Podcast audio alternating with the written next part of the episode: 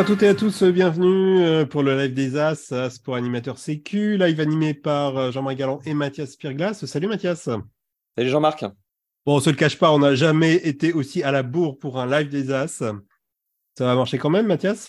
Ouais, je pense. Hein. Bon. On va voir. On espère que on va essayer. Sur la longueur, ça, va, ça, va, ça va fonctionner. Allez, go. Euh, bienvenue si vous nous suivez sur YouTube, euh, dans la réunion Zoom, en live, en replay. C'est comme vous voulez. On est ensemble pendant euh, une heure. rubrique habituelle, l'actu du web, l'actu du réseau des AS, le retour d'expérience du mois, etc., etc. Et puis surtout, 40 minutes d'interview. Euh, aujourd'hui, pas de thème gravé dans le marbre à l'interview, mais on reçoit deux, on les appelait des grands témoins euh, du milieu du vol libre bah, que je vous présenterai euh, dans quelques minutes. Mais avant ça, on démarre, Mathias, avec l'actu du réseau des AS. Ben, Raconte-nous où en est le réseau. Eh ben, il continue sa croissance lente, à petits pas. on est 209 AS au 17 avril, ce qui représente à peu près la moitié des licenciés qui peuvent bénéficier d'un AS. Il y a encore des contrastes entre les régions, les CDVL, et, aussi des disparités de genre, hein. c'est-à-dire qu'il y a une sous-représentation des femmes dans cette, euh, dans cette activité-là. Tu veux dire euh, encore plus que dans le encore plus en général Exactement. On peut encore plus qu'à la Fédération française de vol libre. Donc, si votre structure n'a pas encore d'AS et si euh, vous souhaitez être animateur sécurité, alors c'est le moment de contribuer donc à, à, la communauté du vol libre et puis de venir participer à nos discussions dans ce réseau très actif. Mais comment fait-on pour devenir AS? Eh ben, c'est très simple, il n'y a pas besoin d'une AG, on peut le devenir quand on veut. Et surtout, il faut se mettre d'accord avec le bureau directeur de son club euh, pour se faire inscrire sur l'intranet fédéral. Euh, et une fois que vous êtes inscrit sur l'intranet fédéral, il s'ensuit un, mécanisme à peu près automatique euh, qui vous permet d'accéder à toutes les ressources nécessaires du réseau des animateurs sécurité. Voilà, donc vous pouvez avoir aussi, je précise, vous pouvez avoir autant d'AS qu'on veut euh, dans une structure fédérale, que ce soit des clubs, des CDVL, des ligues et même des commissions fédérales. Et un monde merveilleux s'ouvrira à vous. Bon, bah écoute, euh, et dans le réseau, alors qu'est-ce se, est-ce qu'il sort de son hibernation? Est-ce qu'il se passe des choses? Oui, il se passe des choses. On commence à organiser des ateliers pratiques pour préparer la saison euh, qui vient. Euh, il y a des ateliers pratiques qui sont organisés par les AS de leur structure. Et par exemple, l'atelier de débranchage organisé par la Ligue PACA et son AS Camille Gresset. Euh, avec l'implication du GRIMP, hein, ce groupe d'intervention en milieu périlleux, hein, et plein de recommandations pour le débranchage, euh, pour que le débranchage se termine bien et sans suraccident, parce que ça serait dommage de se faire mal en plus de, euh, de s'être branché. Et donc le récit de cet atelier est disponible, ainsi que l'ensemble des ressources sur le Scoopit du, du live des S. Scoopit qu'on va mettre en lien tout de suite. Donc, le coin du matos sécu, euh, c'est euh, notre rubrique suivante euh, où je crois, Jean-Marc, tu as plein de petits accessoires pas trop coûteux pour justement améliorer la, la sécu en parapente ou en, Ouais, bon alors c'est vous qui voyez hein, si c'est coûteux ou pas, mais c'est le, alors, je sais pas si c'est un constructeur, en tout cas un site web euh, qui s'appelle Parafly24. Euh, ce sont des Allemands euh, qui sont très très bricoleurs et extrêmement imaginatifs, qui proposent des accessoires intéressants en termes de sécu, dont un portique qui est évidemment la la base même. On doit tous avoir un portique pour simuler plein de choses dessus. Un portique pour la somme modique de de, de 40 euros, même 39,90. donc voilà, c'est un parti tout simple, mais c'est vraiment accessible euh, pour toutes les bourses et pour tous les clubs. Excellent, et comme ça on pourra se pendre dans notre salon, c'est parfait. Euh, donc le chiffre du mois, euh, maintenant, c'est la deuxième rubrique de ce live, 308 il me semble, et c'est pas une voiture ce n'est pas une voiture de marque française. Non, non, 308, c'est pour 308 journées euh, volées mieux qui ont été euh, sélectionnées pour être aidées en 2023 euh, sur le programme Voler mieux de la FFL. Donc, programme euh, Voler mieux, il s'agit d'aider euh, des actions qui impliquent des moniteurs euh, à l'origine, et c'est des clubs qui organisent ça. Donc la mauvaise nouvelle, c'est qu'on est arrivé déjà au bout de l'enveloppe euh, de l'année des actions volaient mieux, mais la bonne nouvelle, c'est qu'il y a une liste d'attente et que très souvent, tous les ans, euh, on remonte largement dans la liste d'attente grâce aux actions qui n'ont pas lieu euh, pour des raisons météo. Donc voilà, c'est pas encore trop tard. N'hésitez pas à candidater pour le volet mieux 2023. Les liens sont évidemment toujours au même endroit sur le Scoopit du live des As. Mathias, revue du web. Go, qu'est-ce que tu as trouvé? Eh ben, une première ressource euh, euh, qui parle d'alpinisme et de parapente en compagnie euh, d'un des meilleurs hein, de, cette discipline, de ces disciplines, Antoine Girard, qui donne une interview pour le site d'Explo. Alors, on le présente plus, Antoine Girard. On sait qu'il vient, on sait, par contre, on sait peu qu'il vient du monde de l'alpinisme et du l'himalaïsme, bien avant que de faire du parapente. Et du coup, il fait des rapprochements entre la gestion des risques et les dangers de l'alpinisme et sa pratique du parapente. Dans cette interview, il va parler aussi d'hypoxie, de prise de décision, mais aussi de vigilance et d'attention. Voilà, donc c'est un intérêt euh, bien au-delà de, pratiques euh, très engagées. C'est utile pour tous les pilotes. Deuxième ressource, euh, bah, c'est aussi une pointure. On la doit à Damien Lacaze. il est question de et question de préparation pour les compétitions de marché vol. Alors, on doit cette, cette vidéo à la chaîne YouTube de la Born to Fly, la compétition bien connue euh, de, de marché vol, euh, qui est une étape euh, du tout nouveau championnat de France de marché vol.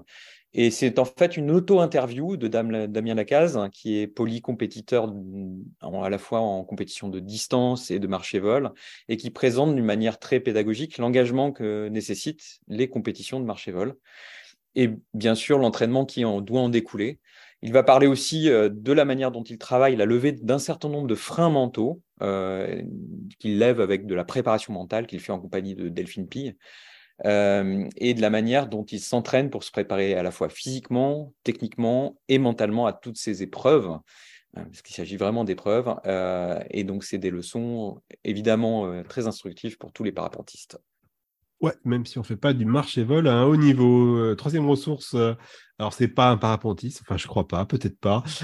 c'est Olivier Siboni qui nous parle de biais cognitifs. Raconte faudrait que je lui demande, hein, mais oui, oui. Alors Olivier Siboni, on en avait déjà parlé dans ce live, euh, c'est un spécialiste des biais cognitifs, hein, qui est professeur à HEC. Et euh, il se trouve qu'on a, exhumé une autre vidéo que celle qu'on vous avait euh, montrée la dernière fois. C'est le même sujet, mais c'est tout à fait intéressant. Et puis surtout, ça donnera peut-être l'envie d'aller approfondir sur cette question avec son dernier ouvrage que Siboni écrit avec Daniel Kahneman, qui est prix Nobel d'économie en 2002. le bouquin s'appelle Noise euh, pourquoi nous faisons des erreurs de jugement et comment les éviter? C'est chez Odile Jacob et euh, la, lecture est passionnante et aussi facile, ce qui est important à mentionner. Hein. Ce n'est pas un, ouvrage euh, de recherche ardu et, aride. Voilà. En tout cas, regardez au moins la vidéo de la conférence d'Olivier Siboni, c'est un vulgarisateur de très très haut niveau. C'est vraiment super. Euh, dernière ressource, on revient direct dans le monde du parapente. Un article de Parapente Mag. Raconte, Mathias. Et oui, il s'agit d'un article de Parapente Mag de mars 2023. Parapente Mag, qu'on remercie d'ailleurs de nous autoriser à publier cet article-là, qui nous semble absolument fondamental sur tous les travaux qui ont été réalisés par le laboratoire fédéral de test euh, sur les parachutes de secours, euh, à la fois pour comprendre les usages et les problèmes qui sont inhérents à l'utilisation du parachute de secours.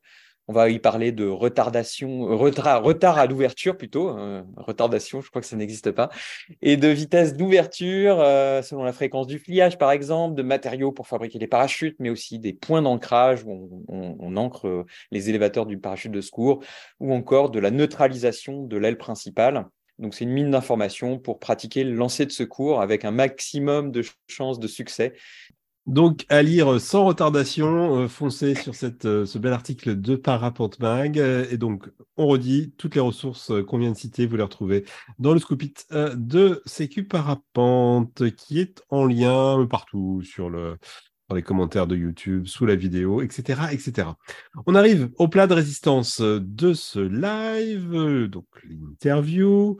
Euh, on en a pour 40 minutes, pas de thème fixé, gravé dans le marbre, euh, comme parfois. Euh, mais par contre, on reçoit deux invités, deux personnes qui comptent dans le milieu du vol libre. Je meuble un peu pour leur laisser le temps de rallumer leur caméra. Voilà, super.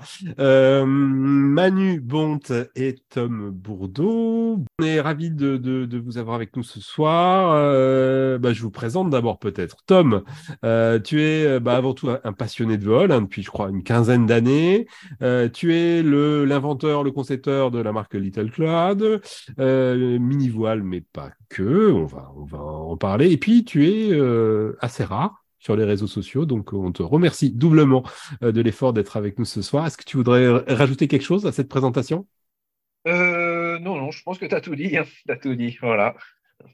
Ok, super. Euh, Manu, Manu Bronte, euh, bah, tu as fait plein de métiers dans le milieu du vol libre. Euh, tu as été journaliste pour Parapente Mag, tu as commencé le Delta en 87, je crois. ingénieur chez Nervure, auteur de Parapente Sauvage, il est question de vol rando de vol bivouac. et tu es président du comité pédagogique de l'API, avec deux P. Bah, peut-être on commence par ça. Qu'est-ce que c'est que l'API, Manu Bronte? Alors l'API, ben, c'est une association à but non lucratif qui a été créée en 2009 par euh, David Arufat, qui est un Suisse, mais qui euh, volait au Népal et qui formait des gens au Népal.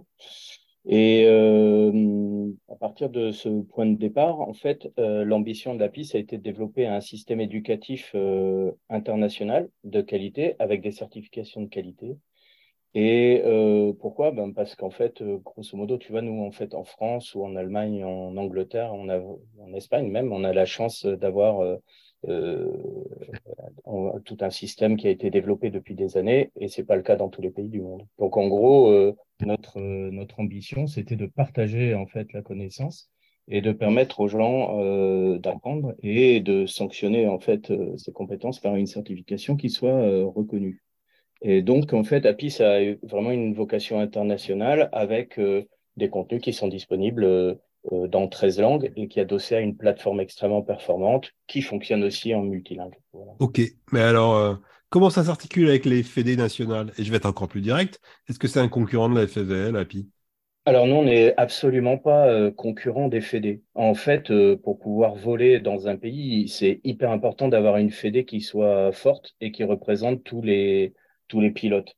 Nous, en fait, notre, euh, notre enjeu, notre ambition, c'est de faire un système éducatif qui soit euh, qu'on puisse partager, avec lequel on puisse former les gens. S'il n'y a pas une fédé forte dans un pays, il n'y a pas de défense euh, des espaces aériens, il n'y a pas, je veux dire, les, les, missions d'une fédé, elles sont extrêmement plus larges que celles que se donne API. Et nous, on se met absolument pas dans, euh, dans, dans, dans, toutes ces missions-là. Et, et avoir une fédé forte, c'est hyper important. Et après, du coup, comment ça marche avec les fédés bah, C'est assez variable, dirons-nous. Il y a des pays, en gros, qui, euh, il y a des fédérations qui apprécient énormément ce qu'on fait, ce qu'on fait et qui ont besoin, en fait, de nos contenus euh, pour, pour se développer. Il y a même des fédérations qui sont, qui ont une grosse antériorité dans le vol libre et qui, euh, et qui recherchent nos contenus pour faire évoluer euh, leur, leur contenu de, de formation. Euh, et puis, il y a d'autres fédérations qui, qui, qui cherchent pas forcément en fait à avoir des, des relations euh, particulières avec nous. Avec la FFVL, ben, ça se passe euh, pour l'instant euh, plutôt bien, je dirais. il y a eu une époque où c'était un peu un peu tendu, mais euh, je pense qu'il y a de plus en plus euh, de gens qui sont au courant de ce qu'on fait, qui apprécient ce qu'on fait, et les relations sont plutôt, on va dire, euh, apaisées. Il n'y a pas non plus d'échanges extrêmement forts, mais super, mais ça se passe, ça se passe pas mal du tout. Merci Manu, on, on, ferme la parenthèse API. Merci pour la présentation pour ceux qui qui connaîtraient pas la structure et le travail fait. alors ce sur quoi on aimerait vraiment bien vous entendre tous les deux, euh, c'est vraiment d'avoir votre regard sur euh, l'évolution de l'activité. Vous en êtes des, des fins euh, observateurs, acteurs et observateurs. Et peut-être le premier point qu'on a discuté tous, les, tous, les, tous les deux, ensemble, tous les trois plutôt, c'est l'évolution de la pratique cross avec un certain nombre de, de facteurs nouveaux qui apparaissent, dont alors, je ne sais pas par lesquels on peut commencer. Par exemple, l'utilisation des traces, euh, des traces de parcours. Quelle est votre, euh, relation à ça? Qu'est-ce que, vous en pensez? Qu'est-ce que vous observez? Peut-être euh, Tom, si tu veux, commencer. Euh, on peut commencer, ouais. Euh, ouais, effectivement. Donc ici, moi, je suis dans le dans le 05 à, côté de, de Val-Louise là. Et euh, Val-Louise, c'est un c'est un super départ de cross pour aller dans les écrins, pour aller faire le tour des écrins, etc. Et depuis quelques années, on voit vraiment beaucoup beaucoup beaucoup de monde venir d'ailleurs et se lancer sur des sur des crosses euh, sur des crosses classiques ici, avec toutes ces voilà toutes ces traces disponibles sur la sur la CFD là. C'est vraiment super, mais mais ça reste une région quand même assez compliquée à, à voler ici. Et malheureusement, on ne trouve pas toutes les infos sur la CFD et pas mal de gens volent un peu dans des conditions euh, un peu, un peu compliquées, un peu bizarres, ne comprennent pas forcément tout ce qu'ils font, mais juste avec le but de, voilà, de, faire, leur, de faire leur cross du jour. Et, c'est vraiment quelque chose, euh, vraiment quelque chose de vraiment important euh, ici, quoi. Ouais, d'accord. Donc les traces, c'est bien que ça existe, c'est super, mais, mais ça fait pas tout. Euh... Manu, c'est quelque chose que ça t'inspire, ça, cette réflexion? Moi je, pense que sur euh, ce qu'on peut regarder, là, ce qu'on peut constater sur les dernières années, c'est qu'il y a quand même une élévation euh, du niveau. Euh, si on regarde un petit peu les réalisations qui sont faites, alors, euh, bien sûr, euh, il y a le matos qui a évolué et qui permet de faire plus de choses. Il y a l'accès à l'info que tu viens en fait euh, de mentionner. Il y a le niveau de préparation des gens qui, en fait, à l'époque, tu sais, on faisait le plein et puis hop, on partait. Là maintenant, les gars, justement, vu qu'ils ont accès aux traces, ils travaillent plus le, les choses. Et puis il y a aussi le niveau de pilotage, tu vois, à force que les gars, euh, qu'il y ait des mecs, euh, qu'il y ait des journaux comme Parapente Mac qui insistent sur le fait qu'il faut euh, améliorer son niveau de pilotage, qu'il y a des sages et qu'il y a des gens qui aient dit à ça, le niveau de pilotage augmente aussi. Mais bon, quelque part, comme dit Tom, euh, finalement, euh, la trace, elle dit pas tout, et il y a assez peu de gens qui font la démarche jusqu'à corréler, on va dire, les traces avec les conditions du jour. Et, bon, avant, si tu veux, quand on faisait du cross, bon, déjà, on n'était pas mauvais quand on faisait le tour du bocal. Mais le tour du bocal, c'est un truc que tout le monde connaît. Il y a des atterros, on les connaît partout. L'aérologie, on la connaît, tout le monde a volé là.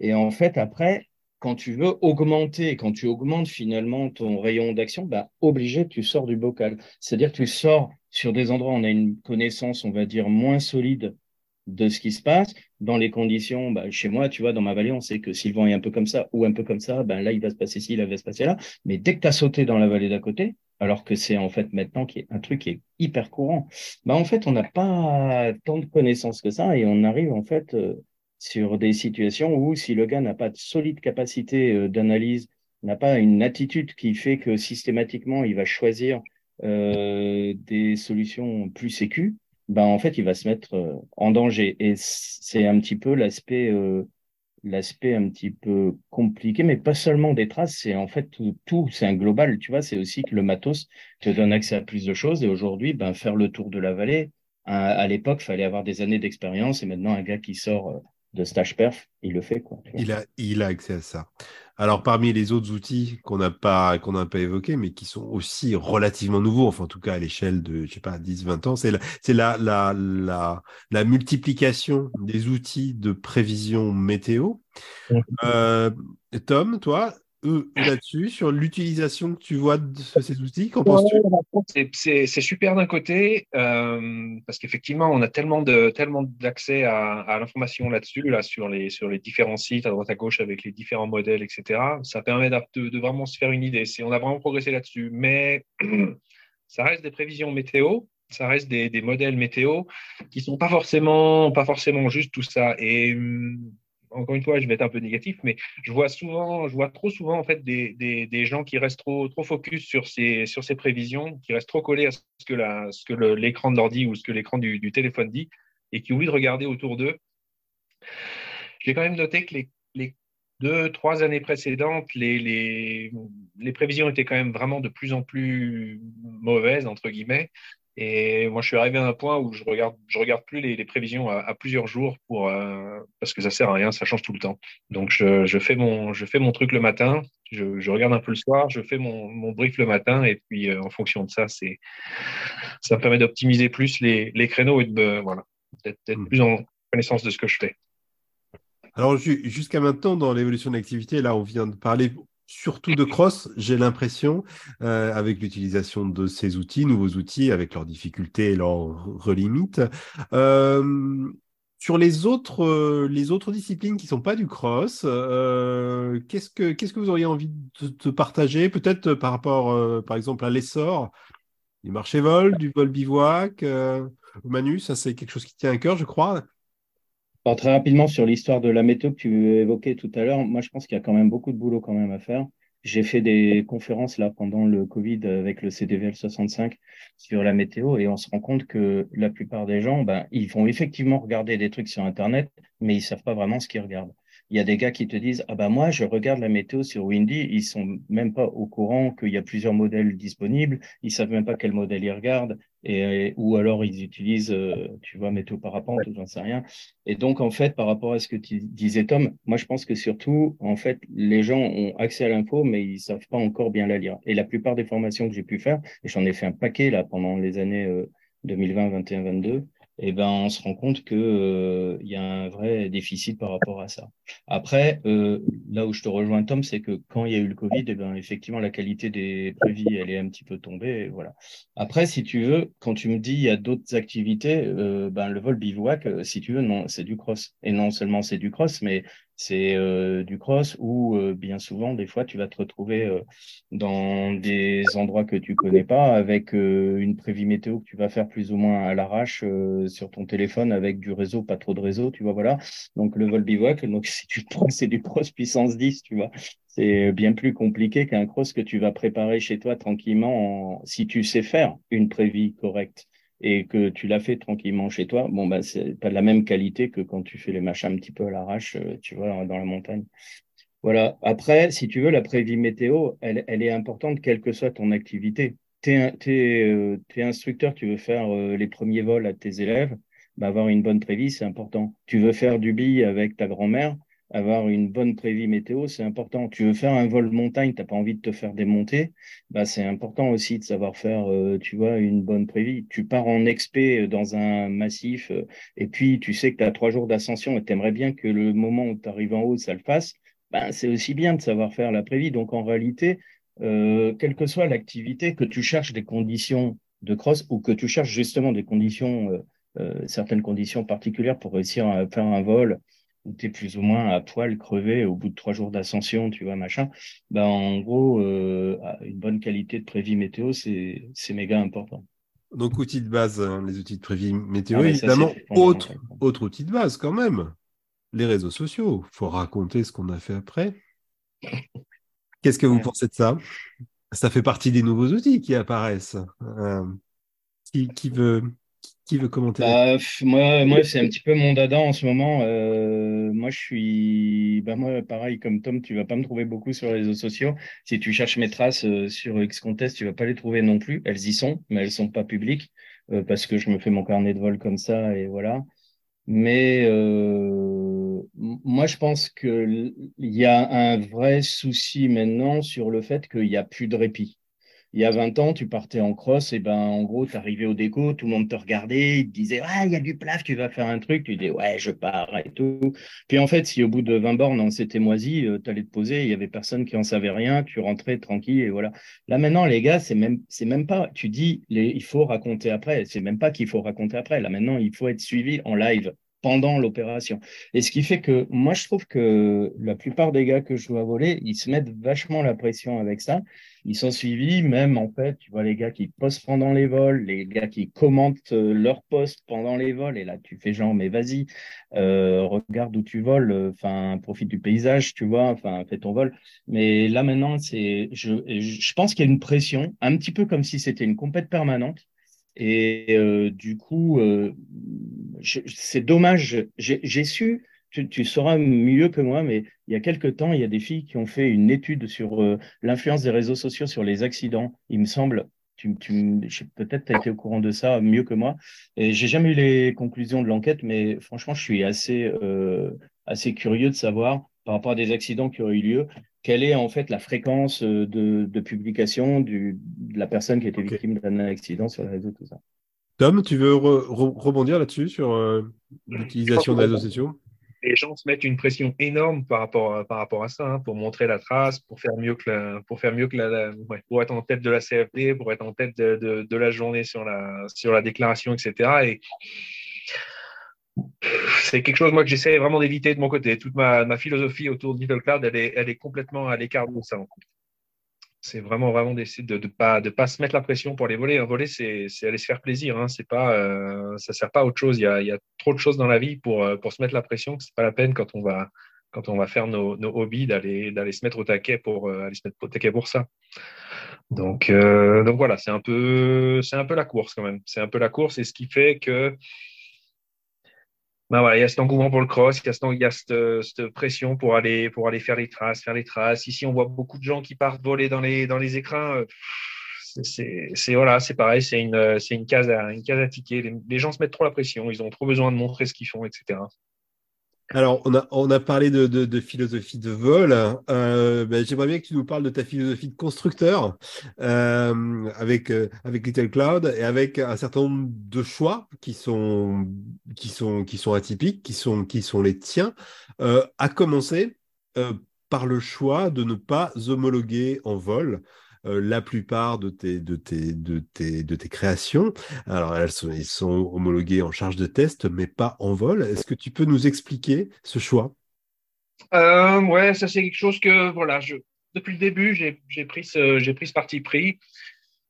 J'ai fait homologuer que ce qui était obligatoire, hein, donc les, les biplaces notamment et les certaines ailes ouais. l'école. Euh, Après, je vais pas faire des copains, mais en voyant un peu comment ça, ça j'ai toujours eu des problèmes avec ça, pas, avec les, avec le résultat des, tests, etc. Mais j'ai quand même rapidement vu et compris que c'était pas des, pas des choses qui étaient extrêmement représentatives de, la réalité en fait. Et voilà, je préfère, je préfère moi passer du temps à, à vraiment euh, pousser les tests à fond, etc., etc. pour euh, pour être moi personnellement euh, sûr de, ce que je vais de ce que je vais vendre. C'est des démarches qui prennent vraiment beaucoup de temps. Mais voilà, je prends la responsabilité de, mettre sur le marché des ailes qui sont, euh, euh, dédiées aux, bonnes personnes, etc., etc. Je ne rentre pas dans cette homologation qui permet un petit peu de déresponsabiliser en disant, OK, bon, je vais vendre une voile en B, c'est une voile en B, peut-être c'est une voile en B chaud, hot, B hot, B, voilà. Sur cette, euh, sur l'évolution alors euh, de la norme, mais de, mais de la conception, le, le, la chose croustillante du moment et qui chauffe, c'est euh, c'est les deux lignes. En tout cas, c'est la, la, une certaine, euh, pas généralisation, mais, mais on en voit plus, et notamment dans, dans, dans le créneau des ENC. Quel est, toi, ton, ton, ton regard par rapport à ça et peut-être aussi ton expérience de concept? Bah, En fait, juste le, fait d'avoir des, des, deux lignes en ENC, c'est juste une décision politique aujourd'hui. Hein. Voilà, c'est la norme a décidé de, de rétrograder d'une classe la possibilité d'utiliser une ligne de pliage. Hein. Pour utiliser une ligne de pliage pour faire les, fermetures, jusqu'à l'année dernière, c'était directement classé en, en, END. Les ailes étaient directement classées en END, quels que soient les, résultats des, tests. Et puis là, ils ont décidé de descendre la classe à ENC. Donc ça ouvre, euh, voilà, ça, ça, ça, ouvre toute une, toute une porte, toute une, euh, plein, de, plein de possibilités pour les constructeurs de justement, euh, il y, a, y a plus de pilotes qui volent en C que, qui volent en D, c'est plus rassurant, etc., etc. Donc on ouvre un peu une, on ouvre un peu une voie un peu, un peu limite à mon avis.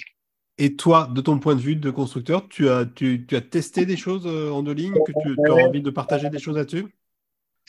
Sur ma dernière gamme là, que j'ai sorti en fin d'année, le, le Booking, j'ai fait en fait le développement sur les, deux, les deux lignes. J'ai fait un développement en deux lignes, un développement en trois lignes. Euh, et puis, je suis finalement, euh, je me suis arrêté sur la, sur la trois lignes parce que, euh, au final, le gain en termes de performance était significatif, mais pas énorme.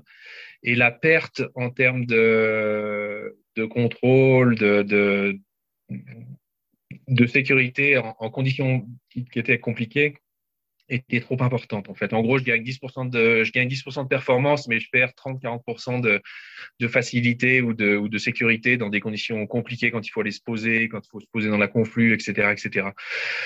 Et donc pour moi, voilà, par rapport à ma philosophie, par rapport à ce que, je veux faire comme, comme produit, j'ai décidé de de pas rentrer dans cette, dans cette mode des deux lignes en fait c'est très différent au niveau du feeling, hein, forcément.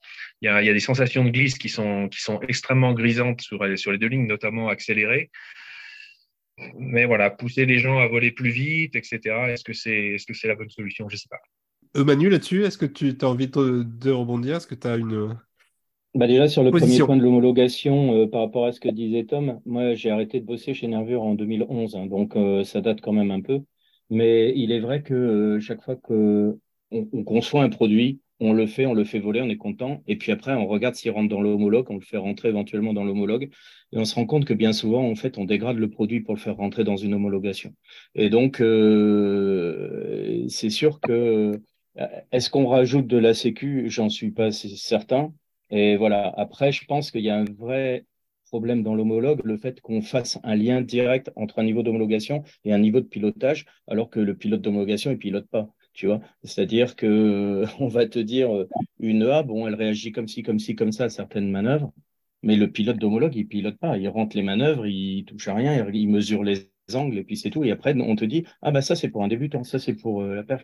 Et puis on connaît tous un certain nombre de voiles qui sont homologués ou en B, et c'était clairement pas dans l'esprit de ce que devait être une B, euh, ce qui est marqué page je sais plus combien 8 de la norme là, et ou euh, ou euh, UDC, tu vois, qui sont rentrés au chausse-pied et compagnie. Donc euh, voilà, ça c'est un petit peu le truc. Après sur les deux lignes, moi en fait à l'époque j'étais vraiment pas fan des deux lignes. je trouvais que c'était pas terrible. Et là au jour d'aujourd'hui, je pense que au-dessus d'un certain allongement c'est plutôt mieux que ça soit en deux lignes qu'en trois lignes. Quoi. Quand on arrive en fait à cette d'allongement, c'est plutôt pas mal que ça soit plutôt euh, une deux lignes, personnellement. Tu vois. Ces derniers temps, j'ai pas mal volé euh, avec euh, une Climber 2, là, tu vois.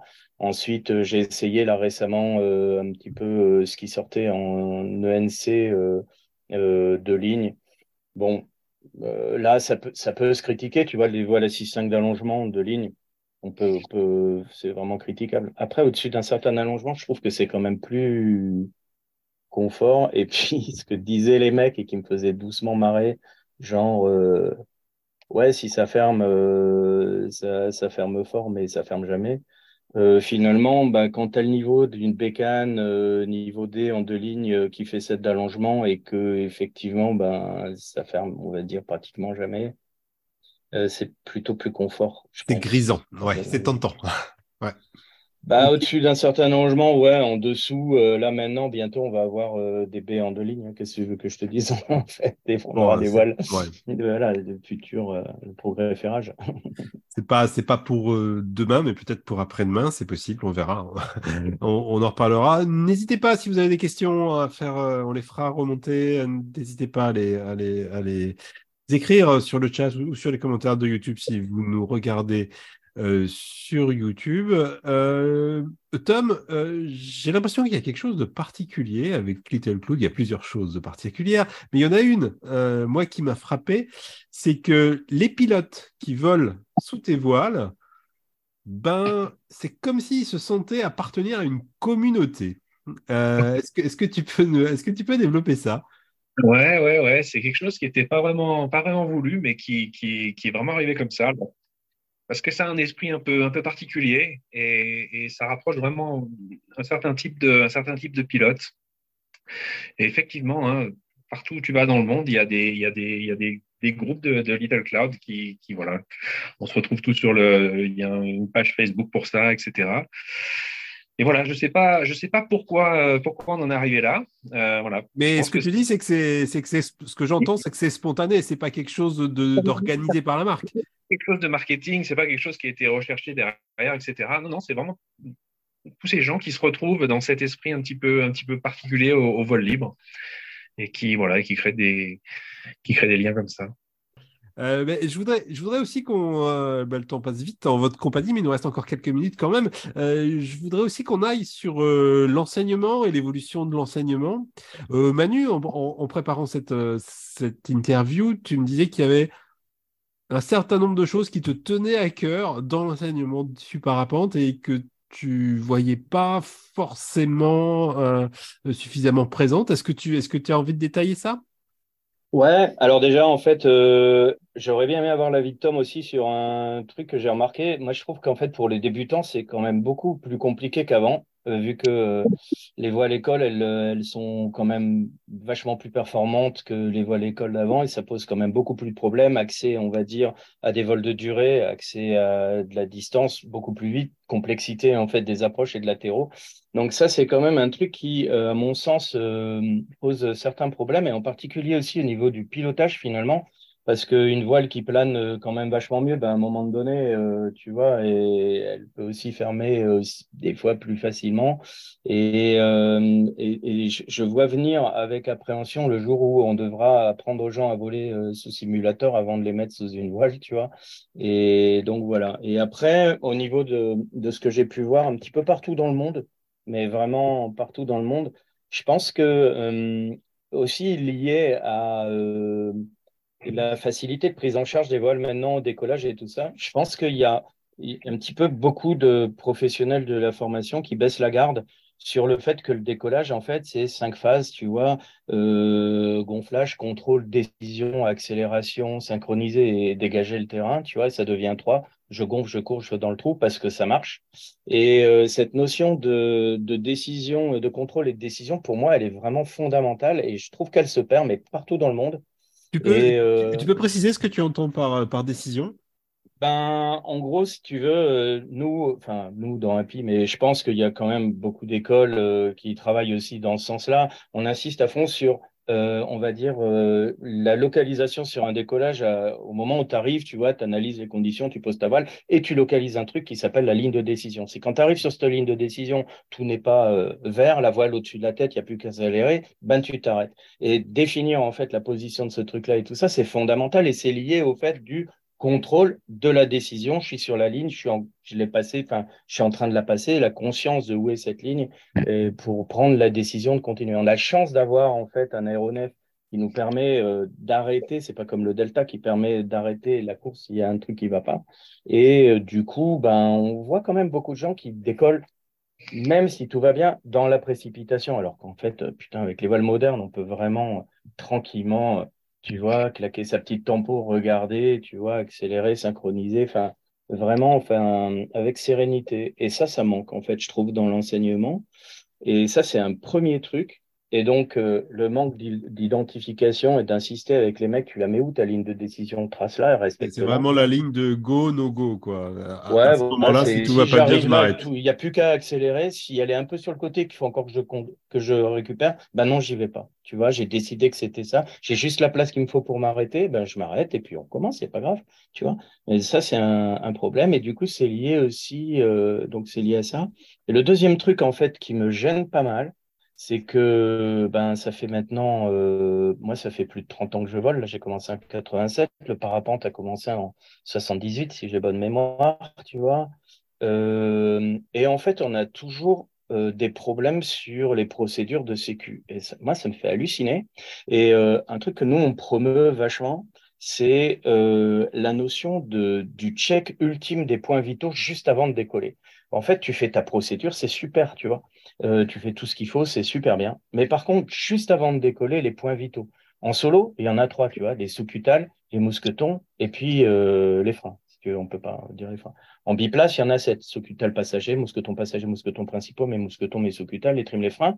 Voilà. Donc, si je check ça et que j'ai un truc, mais juste avant de décoller, ça évite en fait toutes les embrouilles du style bah, j'étais prêt, euh, c'est parti en couille, mes potes m'aident à replier, dans la bagarre, euh, il y a une sous-cutale qu'on a ouverte pour une raison X ou Y, c'est bon, j'y vais, boum, et puis problème. Donc ça, en fait, cette, cette attitude-là, cette euh, mécanique-là, je pense qu'elle manque juste avant de décoller, identifier une liste super short de points vraiment vitaux Ok, qui qui est pas la, la prévol. La prévol, il peut y avoir 40 points euh, des lacets à, la crème solaire. c'est la prévol et c'est très bien, mais tu rajoutes quelque chose qui sont les 3, 2, 3, peu de points vitaux juste avant le déco, c'est ça? Voilà. En fait, ça dépend où tu voles. Tu vois, un mec qui va voler en bord de mer, il va peut-être euh, rentrer euh, l'accélérateur dedans, tu vois, par exemple.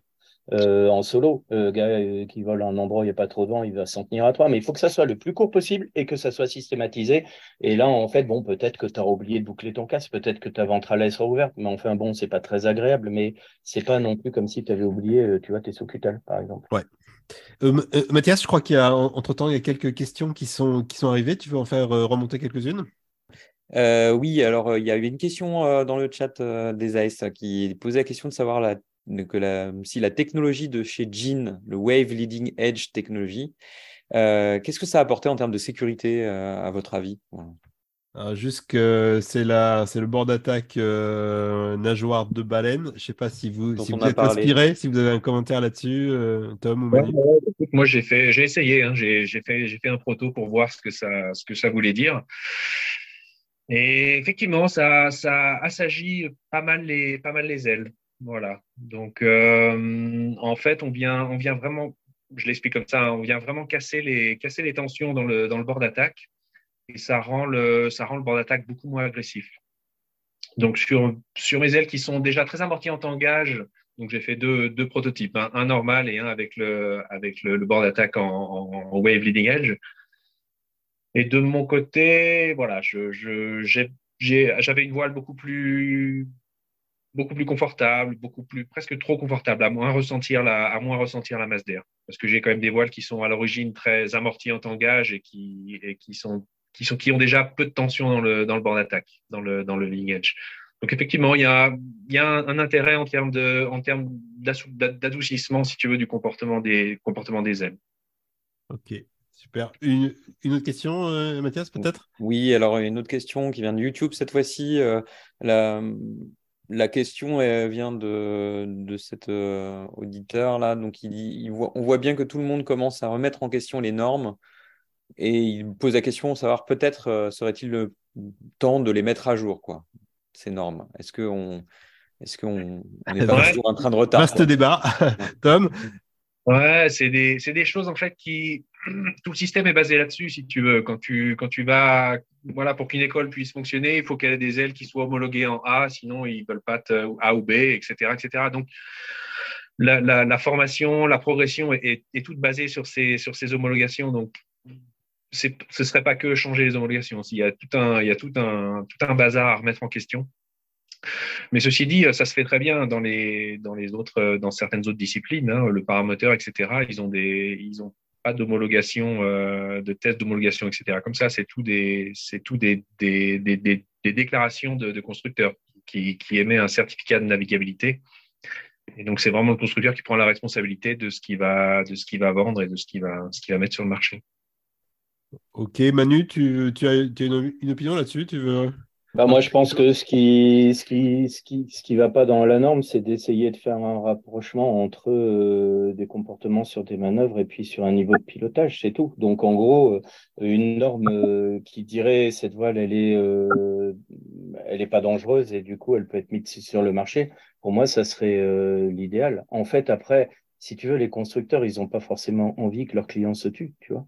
Donc en fait, quand tu lis bien ce que raconte le constructeur, en général, ils sont plutôt super honnêtes et ils ont tous en fait des gammes suffisamment étendues pour pas dire à des gars euh, prends celle-là parce que tu vois, elle est plus mieux. Il y a la gamme en fait, elle couvre en général pour tout type de pilote, donc ils décrivent assez bien dans leur euh, dans leur euh, dans leur euh, dans leur propagande en fait pour qui c'est. Et après, tu as quand même aussi les instructeurs cives qui sont vraiment d'un intérêt super euh, par rapport en fait aux, produits. Ils voient les vrais clients à l'œuvre avec les produits euh, qui leur sont destinés, comment ça se passe, tu vois, en sortie de domaine de vol.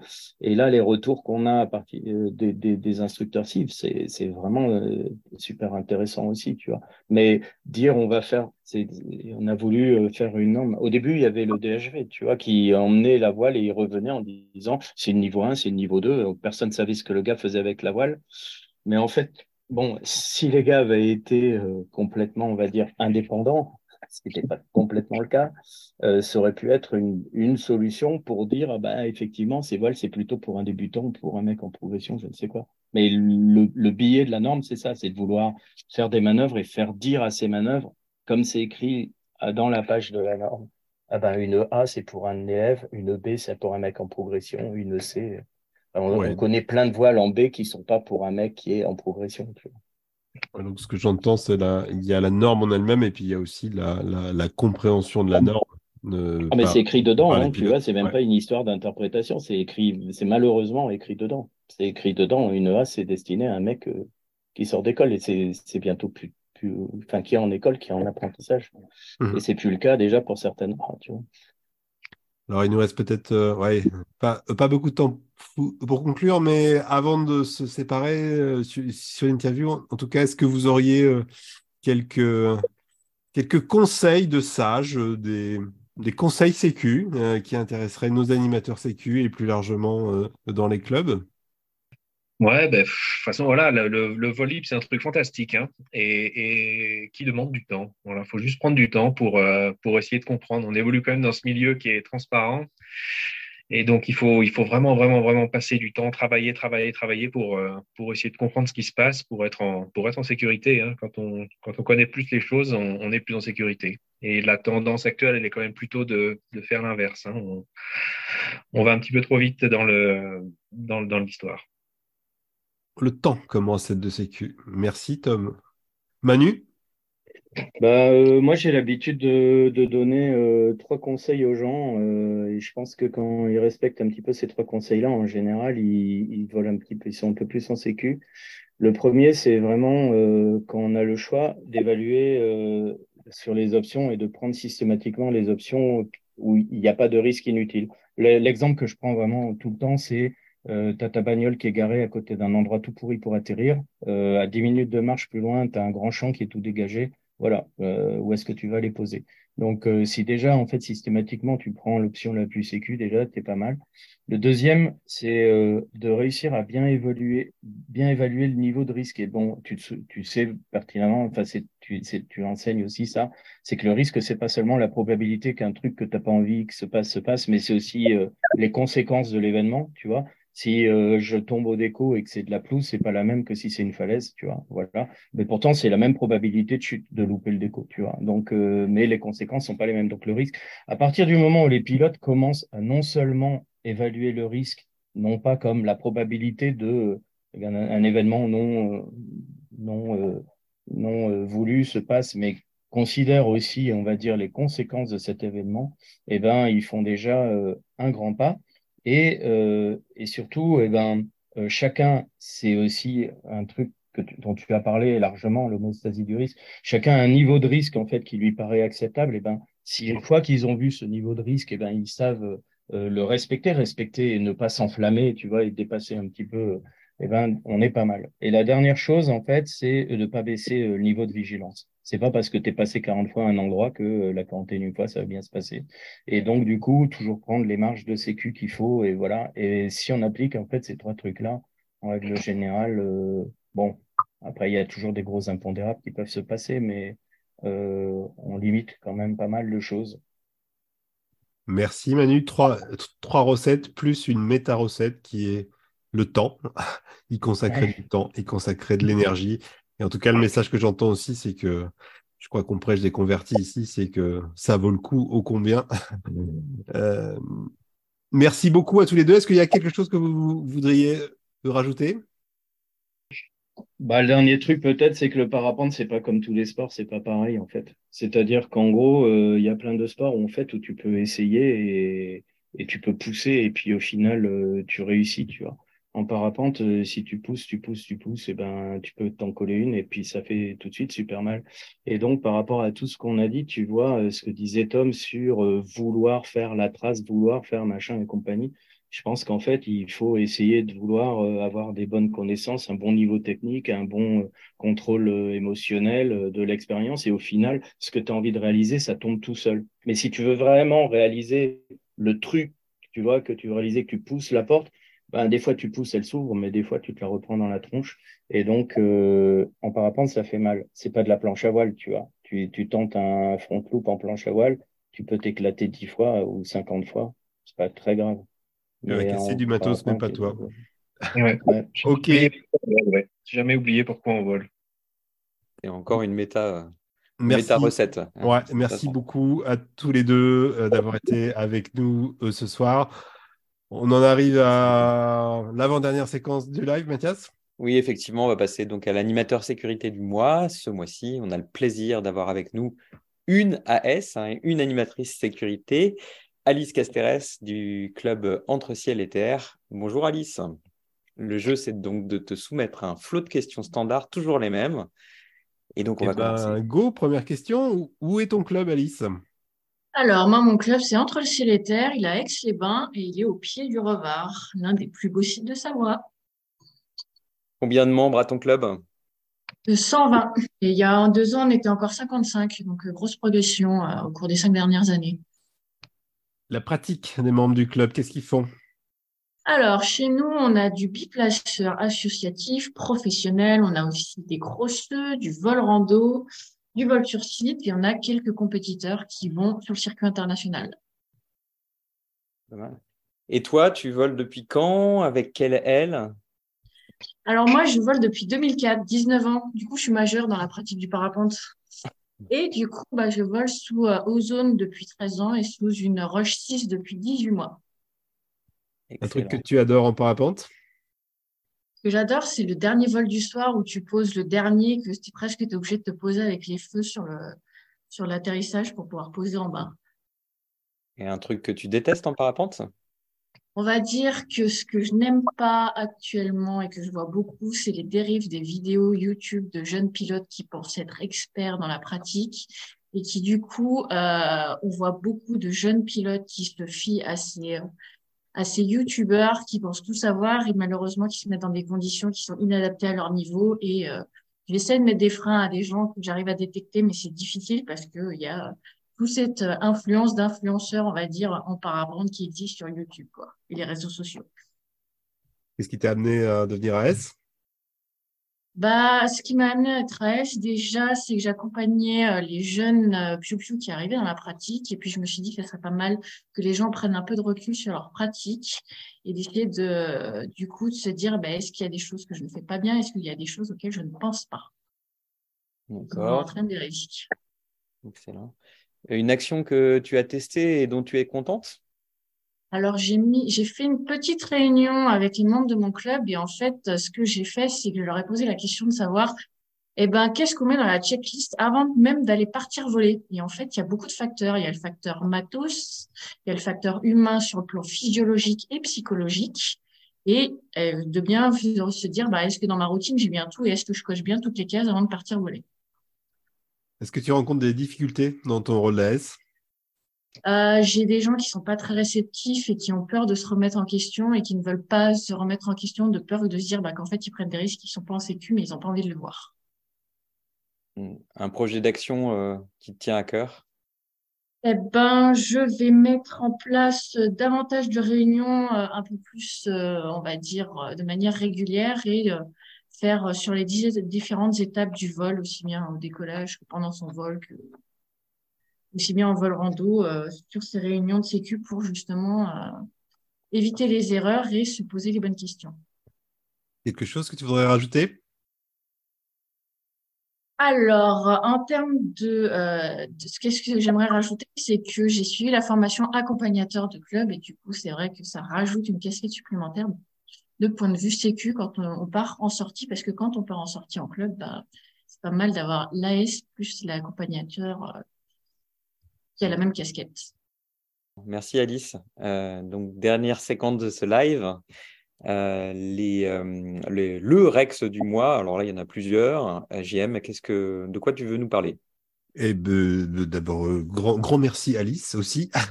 Euh, ouais, retour d'expérience du mois. ben, on va parler de la grande boucle. Euh, on va pas du tout parler de cyclisme. on va parler de deux vidéos euh, qui parlent de la même chose, euh, d'un échec d'ouverture de secours dû à un problème archi classique, mais c'est le moment de le rappeler.